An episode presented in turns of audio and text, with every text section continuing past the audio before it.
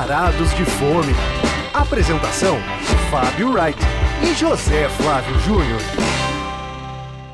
Ah, que delícia, cara! E aí, José Flávio Júnior, edição 007 do Varados de Fome, entrando no ar. Fala, seu Fábio Wright, E aí? cara do Taste and Fly. Qual é o refogado de hoje? Refogado? Qual é a entradinha, cara? Qual é o nosso menu, nosso cardápio? Qual é o menu do dia? Qual é a pitadinha? Aliás, feira pitadas, hein? Merece uma parte nossa, hein? Puta. Ficamos um pouco decepcionados. Vai, Fica mexendo na caneta, depois reclama do carro que tá passando.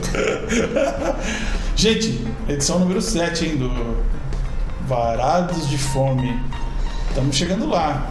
E aí, Zé, hoje vamos então de casas que.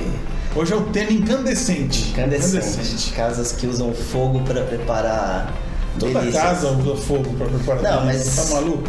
Sim, mas. A brasa, A brasa, o fogo é. escapando assim pela churrasqueira, pela grelha. É, isso aí, cara. Hoje o tema é fogo em brasa, carne na brasa, só que não churrascaria, não rodízio. E não, e não só carnes. E não só carnes, é, várias coisas.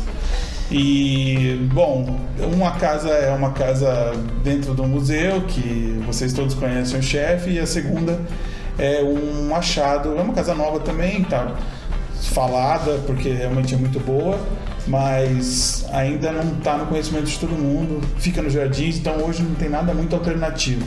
E o ticket é um pouquinho mais alto. É.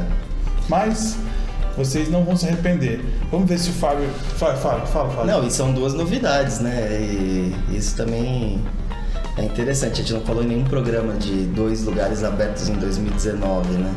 É, pode ser que não, verdade. Bom, e agora? Vinhetinha. Primeiro prato. Então, Zé, vamos falar primeiro do Pipo, né? Do. É um Felipe Bronze. É, é uma casa mais informal e de preços mais atraentes do Felipe Bronze, o chefe carioca que é dono do ouro no Leblon. E, enfim, agora acabou de ser revelado os vencedores do, do Guia Michelin. E o Felipe Bronze é um dos, um dos chefes com duas estrelas. Mas é Então- bom dar uma refrescada na memória de quem não, não assiste TV, não assiste TV a cabo também, que o Felipe Bronze teve um quadro no Fantástico, onde ele ficou bem popular. Ele também tem programas no, no GNT há bastante tempo, tanto como jurado, como é, programa só dele, que inclusive é Perto do Fogo, tem a ver aqui com o Exatamente. nosso, nosso tema. É uma pessoa que talvez lá no Rio de Janeiro ele possa ser comparado com o Troagô e com a Sudbrac, assim, entre os... Tá entre os, exatamente, tá entre os mais conhecidos do Rio e agora, quer dizer, no Brasil inteiro, né? Ele se tornou um chefe, mesmo que sejam muitos programas de TV a cabo, obviamente todo mundo sabe quem é o Felipe Bronze hoje, né? É. E, ele te- e esse Pipo, ele teve duas vidas no, no Rio de Janeiro. Então, essa história é curiosa, porque ele tentou emplacar o, o Pipo no Rio duas vezes, né? Primeiro na Dias É Ferreira. o que eu acabei de falar. Sim, mas eu tô explicando a Quais história. eram, onde foram os lugares? É, então, e, e muito curioso que a primeira encarnação do Pipo foi na Dias Ferreira, que, enfim, é a rua mais gastronômica do Leblon, talvez do Rio de Janeiro e do Brasil, né? Com muitos restaurantes, enfim. E, e acabou não dando certo. Depois ele fez uma segunda tentativa de abrir a casa no Fashion Mall, um shopping em São Conrado, e que também era uma aposta arriscada porque, enfim, né, um teo- teoricamente lugar com muito menos fluxo de gente do que o Leblon, que a Dias Ferreira. Em ambos os casos foi engraçado que as casas ficaram badaladas e por um tempo, né, não é que não tiveram um certo sucesso, mas depois fecharam. E aí ele resolveu, na verdade ele tinha, ele, o- acho que o Felipe Bronze tem o desejo de trazer o ouro para São Paulo, né? Que ele teria obviamente muito público aqui.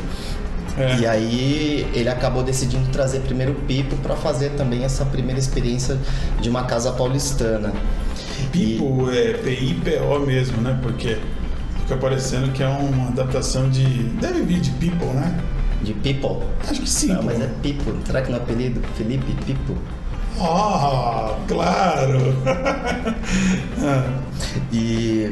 Bom, mas aqui, Diga. bom, mas aqui, assim, o ponto que ele escolheu em São Paulo, eu acho que foi um ponto muito acertado, né? Porque ele acabou se instalando ali naquele imóvel que fica nos fundos do MIS, do, do Museu museu, da Imagem do Som. e aonde funcionou o Chemis. E o ambiente, ele deu uma bela renovada, ele tá mais iluminado, tá mais moderno, enfim, o ambiente ficou muito bacana. Inclusive com uma varanda, assim, muito agradável e tal. E que eu acho que o, o Chemis tinha um, um clima mais dark, assim, ele deu uma, uma reavivada a no espaço. do, do grupo, né? Do Chemis, que tem o cheiro É, sempre todos os ambientes muito escurões. escuros, Agora mudou. Agora é outro astral. Não, então o astral do lugar É. mudou completamente. E vale a pena dizer também para quem não é de São Paulo que o MIS ele se tornou muito popular nos últimos anos por causa da gestão do nosso amigo André, o dono do, do Belas Artes, né, que depois virou secretário de Cultura, que ele botou umas exposições bem populares lá, Renato Russo, Castelo Ratimbum, Kubrick. Kubrick, então David Bowie, então a frequência do lugar, né, nessa gestão do André Sturm e, e desde então tem muitas exposições que atraem muita gente. Então é o People se beneficiará disso com certeza. São só alguns meses de atividade, mas certamente daqui para frente vai ter alguma. Pô, teve o Silvio Santos lá. Imagina, é, tanto de gente girando ali, podendo comer no Pipo, né? Não, e agora eles estão com a exposição de quadrinhos e já vai entrar a exposição da Bjork. Então, Pois é.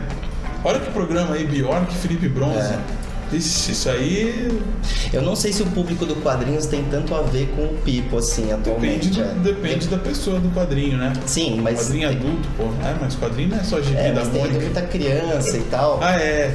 E na Bjork não. Na Bjork, obviamente, não, não é o público. Então, assim, ó, será um programa casado Exato. bacana, né? Exato, exato, exato, exato. E aí, já quer entrar no, no cardápio ou você tem alguma outra curiosidade? Não, acho que a gente tem que. Eu acho que eu só queria dizer que eu visitei o Pipo logo que ele abriu no início do ano e achei que o início da casa estava entre ainda entre acertos e tropeços. Sim. E, e aí, em uma, em uma visita recente, eu acabei mudando de opinião. Achei que eles agora entraram nos trilhos. Trilhos, é. Eu achei E- muito boa a casa. Eu não faço visita, eu vou lá comer. Eu apareço pra comer. Ah, vem comer, tô varado de fome. Aí eu tive uma experiência do primeiro ao último prato muito boa. E não com preços exorbitantes. Que talvez também a pessoa pode imaginar, né? Ah, Felipe Bronze, no museu, não sei o que, vai ser preço de turista. Não dá pra dizer que é, né? Verdade. É, é justo, justo, justo, justo. Eu diria isso. Não, e o cardápio tem uma, tem uma, uma coisa interessante que é o seguinte, todos os pratos eles recomendam que você peça no centro da mesa. Então isso também é bacana. Se você vai numa turma, você pode ir pedindo, experimentando vários sabores numa visita só. Então é, já é uma característica né, dos pratos. Então Compartilhar. compartilhar. Então, é, eu realmente também eu estive lá com, com um grupo e tal, cara, e a conta realmente saiu num valor bem razoável. Ok, né? é. E lá, assim, realmente eles tentam, acho que quase tudo que você pedir vai ter algum ingrediente que eles jogaram na brasa. Até um soft drink lá, um drink sem álcool com uma fatia de abacaxi. O abacaxi é passado na, na brasa, então vem um gosto defumado em quase tudo. Né? Acho que em tudo, posso dizer. Zé? E a gente- pudim não.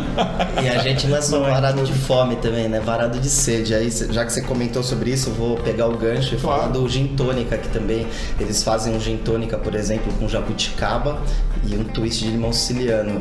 E, e a jabuticaba também é tostada na brasa. casca, casca tostada. Casca, é, fica bem interessante. É, Quem- lógico. Pra quem gosta de defumado, Então, gente- acho que a gente pode começar falando de um prato que você gostou e eu também, que foi o steak tartar, né? É, o steak tartar lá, assim, não é para puristas, tá? O steak tartar é com muitos ingredientes que vão além da carne picada na ponta da faca, com temperos mínimos, como você consegue comer, especialmente em Paris, tem muita oferta de steak tartar roots. O dele é cheio de firula. mas é delicioso. Que vai grão de mostarda, vai cogumelo, vai, enfim, e, e vários desses ingredientes jogados na brasa também para dar o, o, defumado. É um processo longo a feitura desse tentatório, apesar de ser uma carne crua, eles levam um tempo preparando porque todos têm um tchananã, assim. É, o que eu, o que eu gostei bastante é desse, desse sabor defumado, né, que é realmente muito presente assim no sabor, né, porque às vezes as pessoas acabam ficando com medo, né, desse gosto exagerado. mas lá é a casa para fazer isso, né? Sim, mas. Se lá não tiver gosto defumado. Mas não fazem concessão, né? Quer dizer, não. o gosto defumado é bem presente mesmo, né? Sim, você lê no cardápio, quando você vai é. provar, não é exatamente aquilo, né? Sim, sim. É uma boa entrada. Tem várias boas entradas lá, mas essa chama atenção, pelo menos a mim, é, assim, chamou bastante. Cara, uma outra coisa que eu gostei também foi o ceviche de atum e a melancia também é um pouquinho tostada na brasa. Isso aí remete a Preta Gil com seu churrasco de melancia, né? Porque é, o que ela fazia era isso, ela botava lá um, um chile em cima da melancia e tostava na, na grelha lá e virou um meme, uma zoeira, né? Vamos dizer assim. E ele lá aproveita esse conceito de botar a melancia. Exatamente, mesmo nos pratos frios tem algum ter alguma coisa na brasa, né? E, e, essa combinação também do atum com a melancia, eles fazem um molho escabeche, um refogado que vai vinagre de herês, pimenta dedo de moça, que realmente fica uma combinação bem harmoniosa de sabores. Sim. E, e, de prato principal, cara, lá temos. E os mini sanduíches? Eu... Você pode falar, eu não experimentei esse aí não. Não, então, eles fazem um mini sanduíche no brioche de de ostra empanada que também é bem, é bem interessante. Hum, ah, então foi por isso que eu não pedi, porque eu geralmente não peço ostra. Mas você, você recomenda. E dos pratos principais? Os pratos principais, bom, o carbonara vai chamar muita atenção das pessoas, porque é um carbonara desconstruído. Cara, eu achei demais aquele carbonara desconstruído, cara. Aquilo me surpreendeu. É, não lembra um, um carbonara tradicional é, porque, enfim, como você descreveu? Não, na verdade os ingredientes eles vêm todos separados, então quer dizer, não é nem é, um, é, como se fossem umas tiras de massa, né? Sim. Eita, nós, olha a interferência. Pronto, vamos lá. Voltando, então, são umas tiras de massa.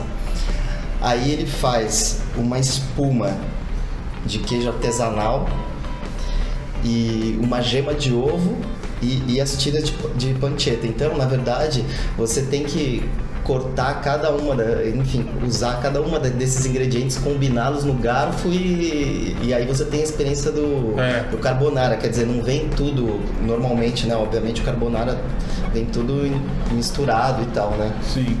Então, e tem a, a costela também que muita gente vai querer pedir porque é um clássico, né? Quando você pensa em brasa, em churrasco, a costela é, vem acompanhado com um purê que não, não me animou muito, mas assim, ela macia, né? Suculento também, mas não achei o grande destaque da casa. Mas é, como ela fica muitas horas sendo preparada, é, certamente muita gente que for lá vai ter vontade de pedir. Assim como a lasanha também, que eu vi que sai muito também. Sim, a lasanha também sai bastante. É, tem esse pegada de comfort food. É uma comfort food com assinatura estrelada, vamos dizer assim. Fica num, num lugar interessante esse restaurante, porque ele nem é, é arrogante, assim, de né, snob, e também não é uma, uma coisa de baixa enfim, pra, só para matar a fome. Ele está numa zona interessante ali, que você consegue comer alguma, alguma coisa que te emociona e não pagar tão caro. Não pagar tão caro, é, tem experiência no lance, mas também não é uma experiência que vai te deixar meio revoltado ali, porque você já sabe que você vai encontrar, a ideia está bem clara do restaurante. E é uma, das bons, boas inaugurações dos últimos tempos em, em São Paulo, né? Sim. E, e eu acho que para fechar temos que falar da sobremesa mais famosa do sim, lugar, sim. né? É, tem um pudinzão lá, gente, que é um pudim de leite tradicional, só que ele, a apresentação dele é, chama muita atenção, que ele é, ele é enorme, ele é muito grande, é para comer de três pessoas. E ele é lisinho, bem fácil de comer, assim, não é, não é aquele pudim mais airado, né? É um ele é bem lisinho, né? Lisinho, é, e grande. Ele é chato, né? Ele é baixinho, mas ele é muito largo. Tem um diâmetro muito largo. É, quando chega na mesa, todo mundo já olha assim é, das outras mesas. Porque já faz foto é... pro Instagram e tal. É. Porque é gigantesco o pudim. É, com certeza. Mas o veredito final, eu tenho é, um ouvinte nosso que, que pede pra gente dar um, pô, dar uma nota no final. Dar um, não, o veredito aqui é, a gente recomenda, é, mesmo uma, alguma apagação que você possa ter, se você for de domingo, pode ter uma espera grande. Eu cheguei para comer, sei lá, quase quatro da tarde no domingo e aí já estava tudo lotado ainda. Ou seja, não espere que vai ser uma experiência fácil, que qualquer um vai chegar a qualquer hora lá e vai comer. Pode ter uma esperinha, assim, especialmente no, no dia da, da, inauguração da, da Bjork lá, pô. Não, na verdade, eu acho que também um pouco desse processo do Pipo entrar nos, nos eixos é, é, que assim, nem bem a casa abriu, eles já tiveram uma enxurrada de pedidos de reserva, ficaram acho que Sim. uma, duas semanas assim. É, natural. É, então eu, mas assim, é, esse ponto que você colocou também é importante, hein? Não vá lá achando que você vai. É, vai ser, vai ser rapidinho. E no McDonald's, é, é. é outro lance. Mas enfim, é, zeramos o pipo e vamos para um restaurante agora que, puxa, emocionou demais. Segundo prato. Então, Zé, o segundo prato será o Charco, que para mim é uma das melhores estreias gastronômicas de 2019. É um restaurante que fica ali nos Jardins, na Peixoto Gomide dificilmente você vai passar de carro e, e, e, ver o restaurante funcionando, porque ele é tão. É, a fachada é tão estreita e tal, que, que realmente a gente pode até dizer que é uma descoberta, né? Porque é. a pessoa não vai passar em frente e, e, possivelmente não vai nem ver que o restaurante está ali. É o final de uma decidona também, assim, íngreme, né? Um, um, termina. É. Ele começa no, no final da descida ou no início da subida. E, é, fica entre os da Maria Lisboa e a, e a Lorena, mas aqui a Peixe do Gomite realmente você vem descendo é, da Paulista é, ali. É um, uma montanha russa. Então, e o, o que é curioso desse restaurante é que ele foi criado por um casal, né? O Tuca, jovem, bem jovem. Um casal, é, um casal bem jovem, o Tuca Mesomo, que ele tem menos de 30 anos, e ele foi braço direito do Rodolfo De Santos, que tem o Nino, o Julieta agora que acabou de abrir, que a gente deve ir também visitar, o Damarino, entre outros lugares ali na Jovem Muda Veiga, no Itaim e que são lugares também que fazem muito sucesso. E aí, junto com a mulher, a Natália Gonçalves, eles, eles enfim, são a alma né, da cozinha do restaurante, ele Sim. cuidando dos pratos e ela das sobremesas. E apesar da, dele ser um restaurante de proposta de gastronomia sulista, porque eles são gaúchos e tem muitas receitas de família, da avó e tal, não fica restrito a comidas clássicas do Rio Grande do Sul. Tem até mesmo uma paçoca ali de entrada, uma coisa bem nordestina, um cuscuz na verdade, né? Não, um cuscuz que é muito comum no Nordeste, porque também acho que a avó dele fazia, eles gostavam. Então, é, gera, tem o sabor gaúcho tá ali presente, mas não fica restrito, não é um restaurante Sim. típico do Rio Grande do Sul. Não dá para falar uma coisa dessa, assim, né? É, e, e, outra atração são os embutidos também de fabricação própria, né? Que, por exemplo, já entrando aí no cardápio e tal, é, por exemplo, a morcilha deles, que eles servem com uma compota de maçã, cebola e, e aquele ovo frito de gema mole, cara, fica uma, fica uma coisa de louco. Fábio tá aqui, salivando aqui de lembrar do prato. Não, esse prato eu adorei, ah, cara. Eu pedi uma costela lá de entrada, mas o que me chamou a atenção mesmo foi essa essa entradinha que eu, que eu mencionei aí, que é o cuscuz, não dá pra chamar de nordestino, mas que tem muito mais a ver com cuscuz lá do Nordeste do que com cuscuz Principalmente aqui em São Paulo, né? que o cuscuz é outra coisa, é um bolo, né? Duro. Mas você comeu a ripa de costela assim com a mão ou comeu de garfo faca? Ah, garfo e faca. mas que dá vontade de pegar aquela, aquela ripa. Ah, é, costela sempre dá, mas aí depende da sua volúpia.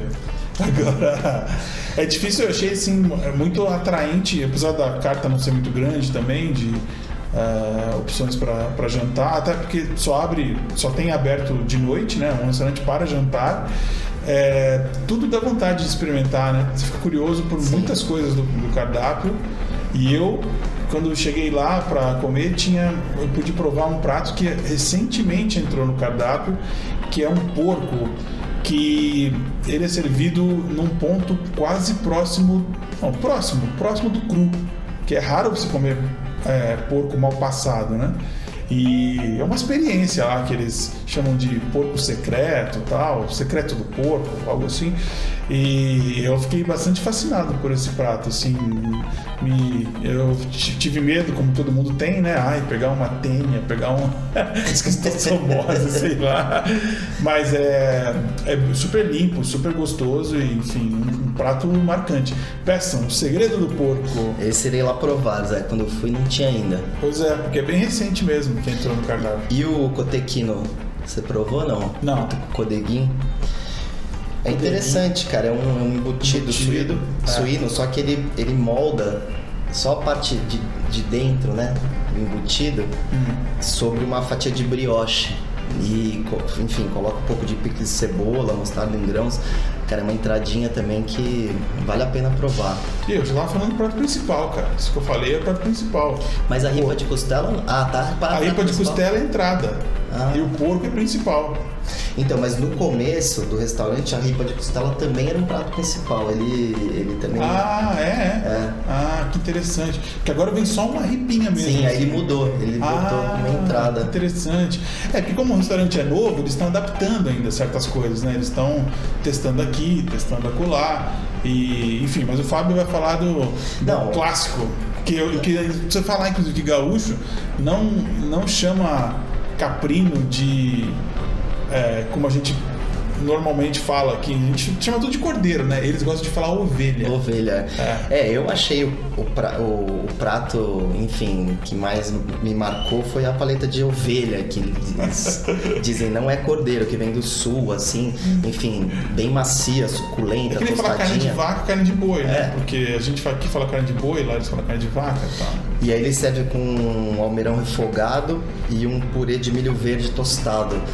Realmente é, uma, é um prato assim que. É. Você sente muito tostado da casca do milho nesse purê, assim. Você, você- ele tem uns pontinhos pretos nele, né? Que indica mesmo que o, que o milho tostou ali na, na brasa. E é muito forte, muito potente. né? Eu É, achei tudo potente. rústico, né? É, rústico e potente, com sabor mesmo, não é nada. Não tem nada sutil lá. As coisas são. tem a sua, sua força, né? No, no prato. Sem dúvida. E acho que também vale falar do ambiente, né? Que é uma coisa bem intimista, tem É. clima meio de taberna, né? É, é. Um atendimento assim meio. Eu achei bem simpático É, o muito simpático é. também. Tem os gaúchos também que atendem, tá? então tem sotaque. E aí é legal você pegar a dica com eles para pedir a sobremesa, já que uma que talvez o paulista passe batido ali, se não tiver conhecimento, é com um sorvete de butiá. Que butiá é um coquinho lá, uma coisa que no sul se come bastante, né? Muito, né? Eu achei parecido com, não sei se eu posso estar falando besteira, com licuri, que é uma coisa que no Nordeste tem bastante, mas é um sorvete que visualmente vai te lembrar um sorvete de cajá, porque ele é super amarelinho, né? E desse jeito que eles apresentam, vem com uma espuma de iogurte também, vem com três gotinhas de um caramelo de maracujá. Cara, é assim, é é uma experiência cítrica, eles falam. Porque são cítricos, vêm de vários lugares nessa sobremesa. Mas a estrela é o butiá em cima de uma compota, de uma compota de casca de laranja, né? É assim que é apresentado. Então tem a compota, o sorvete, a espuma, os pinguinhos de maracujá que são bem ácidos. E é. Quem experimenta fica apaixonado, desde que goste de coisas azedas, né? Assim, É, e as sobremesas dela são, acho que, um destaque, não só essa. dela, porque você está dizendo que da, a, da Natália, da a Natália é que fica encarregada da parte mais doce, né? Então, fechamos o nosso programa no fogo, né? Não fechamos nosso programa ainda, porque Não, a parte, a parte gastronômica é, do programa. Agora vai ter debate, gente. A coisa que às vezes a gente concorda muito aqui, o Fábio e eu, né? Só reclamo, só, só brinco com ele quando ele puxa a folha, faz barulho de folha, fica mexendo na caneta. De rádio você não vê a gente tretando aqui. Hoje vai ter treta no Horácio de Memória. Próximo bloco. Peraí, antes de chamar a vinhetinha, deixa eu reforçar que eu também achei, como o Fábio o Chaco, uma experiência muito, mas muito, muito, muito marcante aqui em São Paulo. Se você quer fazer um- uma refeição, um jantar que seja memorável, num lugar novo, olha, não deixe passar essa dica aí que, meu Deus, foi realmente. É, que bom que você impactante. gostou, Zé, porque minhas dicas de filme geralmente você detesta. Hum, é agora, é agora, ela vai. Hora da sobremesa. Então vai, já que você tá tão empolgado. Não, gente, é porque a gente vai falar do filme do Juan Campanella, que vocês conhecem do Segredo dos Seus Olhos, vocês conhecem do Filho da Noiva. É um dos cineastas argentinos mais conhecidos no mundo. E a gente vai falar do A Grande Dama do Cinema, que o Fábio gostou, se divertiu, falou pra eu ir. E eu fiquei revoltado no cinema, e não acreditando que o Campanella tinha feito um filme tão fraco tão fraco. Mas vamos falar um pouco do Campanella primeiro? O que você quer falar? Já falei, já você vai falar de novo dos filmes que ele fez? Vamos lá. Não, mas o. Sabe um filme que eu lembrei dele também? Você assistiu o Clube da Lua? Sim, claro, com Darim também, Ricardo então, Darim. Engraçado, acho que a, a, a, Grande Dama do Cinema tem um pouco daquela, ah, discordo, daquela comédia, daquela, daquela coisa mais descompromissada. Eu adoro o Clube da Lua. Eu adoro, adoro também. Eu acho que você não embarcou, Zé. Não, não embarquei cara, mesmo. É uma comédia porque... dramática, cara, super divertida. Drama, ótimos atores veteranos. Uma única vez. A única raiva que eu tenho do Campanella é que o Segredo dos Seus Olhos ganhou o Oscar de 2010 e tirou a, a fita branca. Que isso? Fita branca é bem melhor. Que isso? Você é maluco? Como você fala uma coisa dessa, cara? Nossa você senhora. Só por causa do plano de sequência olha, do estádio que você acha que merecesse. Nem um fã do Independiente falaria uma coisa dessa. Que o plano de sequência lá é no Racing, mas eles são rivais. Quem não sabe, tá? Não, deixa eu falar então, antes da gente entrar no filme, que vai ser breve também, só dar um update do Campanella, que a gente ficou uns anos sem ouvir falar dele no cinema, foi porque depois que ele ganhou o Oscar, ele foi para os Estados Unidos dirigir séries. Ele dirigiu, dirigiu séries de sucesso e falou que foi um grande aprendizado passar esse tempo nos Estados Unidos. Só que enquanto ele esteve lá, ele não parou de dar pitaco, influenciar na política argentina. Ele é um cara muito ligado em política. E diferente de todos os seus pares, ele não é questeirista. Ele fez campanha para o Macri, ele é super assim alinhado mais à direita. E agora ele voltou para a Argentina, não só fez esse filme, como ele construiu um teatro no centro de Buenos Aires, que ainda acho que ainda vai inaugurar, mas ele está envolvido nesse teatro, que é um teatro dele e tal. E agora na eleição para presidente ele vai lá ser mesário tal. Ele é um cara assim muito ativo politicamente, só que é, não de acordo com a linha de pensamento dos seus amigos de cinema, assim. Então, talvez ele é meio que visto como um párea, assim, imagino, né? Assim como aqui, às vezes, a gente tem alguém que foge da linha ideológica Sim. vigente, eu também o, o, artista sofre no Brasil, né? E lá ele é, sei lá, não vou, não vou fazer nenhuma comparação, não, mas só queria contar isso pra vocês que é interessante, né? Cara, só um dado engraçado do filme. É, Engraçado, eles fizeram o nome em português, né? A Grande Dama do Cinema, né? Por causa da protagonista e tal, que é uma ex-estrela. não tem nada a ver com isso. É uma ex-estrela do cinema que teria ganhado o Oscar e ela e é ela, o marido e mais dois ex-parceiros de cinema, um roteirista e um diretor, que eles vivem isolados numa mansão decadente e tal, e aí chega um casal para querer comprar a mansão. Mas enfim, o, ponto que eu ia ch ch chamar a atenção é que o nome em espanhol, cara, chama El Cuento de las Coma Comadrejas. Comadrejas. É. E sabe o que é comadrejas? Depois eu fui procurar. Hum. É uma. É doninha porque algumas doninhas são assassinadas durante o filme. Sim, e a Doninha é, é como se fosse mais para situar assim da família do, do furão, né? Sim. Então, enfim, é um, são predadores e aí durante o filme eles ficam atirando nas, é. nas pobrecitas. Mas eu acho que também se fosse uma tradução ao pé da letra não ia ficar legal. é, então, né? obviamente. O das Doninhas. Ninguém ia, é, não, ia é. chamar atenção de jeito nenhum. Exato. Pô, mas você não achou os diálogos afiados, o humor negro do filme, Achei cara? extremamente óbvio, extremamente é, cara, eu, eu, eu, não, não consegui me conformar que era um filme dele, assim. Não que ele seja um cineasta vanguardista, muito louco. Os filmes dele são para agradar todo mundo. O Filho da Noiva ficou em cartaz em São Paulo dois anos. Né? E, mas assim, achei. Eu, cara, teve um momento que eu quase que eu tava com vontade de ir embora no meio do filme. Então, mas, obviamente, não recomendo que ninguém faça isso, porque se tem alguma coisa decente nesse filme, é a sequência final. O filme todo é, é levado para aquele fim. Que é muito escrachado e divertido, cara. Cara, não dei uma risada. Mas enfim, cara, que bom que você gostou. Se você é uma pessoa easygoing que nem o Fábio, pode ir lá assistir, tá? Mas olha Aqui tem uma, uma opinião divergente. O Fábio daria nota 8 pro filme, acho. E Sim. eu daria nota 2,5, assim, achei uma bomba, assim, inacreditavelmente ruim. Mas enfim, tá em cinema é pra isso mesmo. Tem quem gosta, tem quem não gosta. Bom, a lição é não te recomendar mais filmes. Cara, eu não preciso da sua recomendação. você acha que ia deixar Não, de ver é o campanella? esse filme, esse filme, cara, eu tinha certeza que você ia gostar. Pois tinha é, certeza. cara, eu falei, pô, caras- esse aqui não tem, não tem, não tem É, erro. pois é, errou feio, Fábio. Mas agora vamos arrematar o nosso programa, que ficou tão divertido, com dicas, divergências, com uma banda que eu apresentei agora pro Fábio, apesar dela existir há 30 anos, o Fábio não conhecia, que é o Afghan Wigs. Tudo bem, é uma, quem conhece, quem gosta de indie rock, quem acompanha é, música alternativa desde os anos 90, porque essa banda é uma banda de Cincinnati, Ohio, que tem uma trajetória é, muito é, laureada até nos anos 90, só que depois eles se separaram, ficaram um tempão é, sem gravar, mas o Greg Dully, que é o vocalista, seguiu com vários projetos, Gutter Twins, Twilight Singers tal, e depois a banda voltou e já lançou dois ou três álbuns é, depois desse retorno. Essa música que eu pincelei, pra mim é a melhor música do retorno do Afro Wings. Ela tá lá no disco chamado The Beast e ela tem, tem uma performance ao vivo dela incrível no David Letterman, quando o David Letterman apresentava o Late Show. Mas aqui a gente vai ouvir a versão estúdio mesmo, que é a música Matamorros,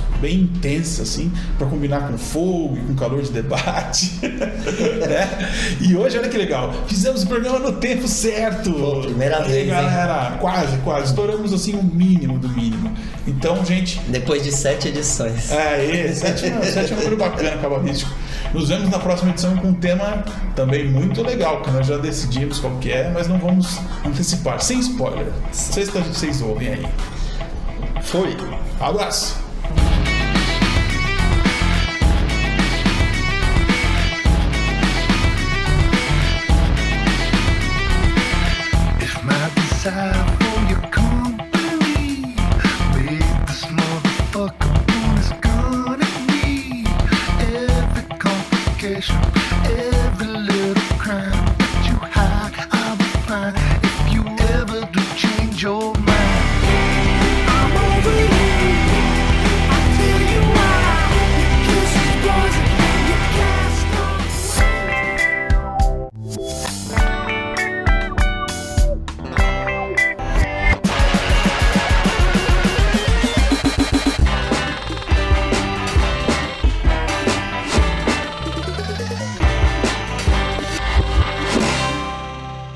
Obrigado por sua preferência. Volte sempre.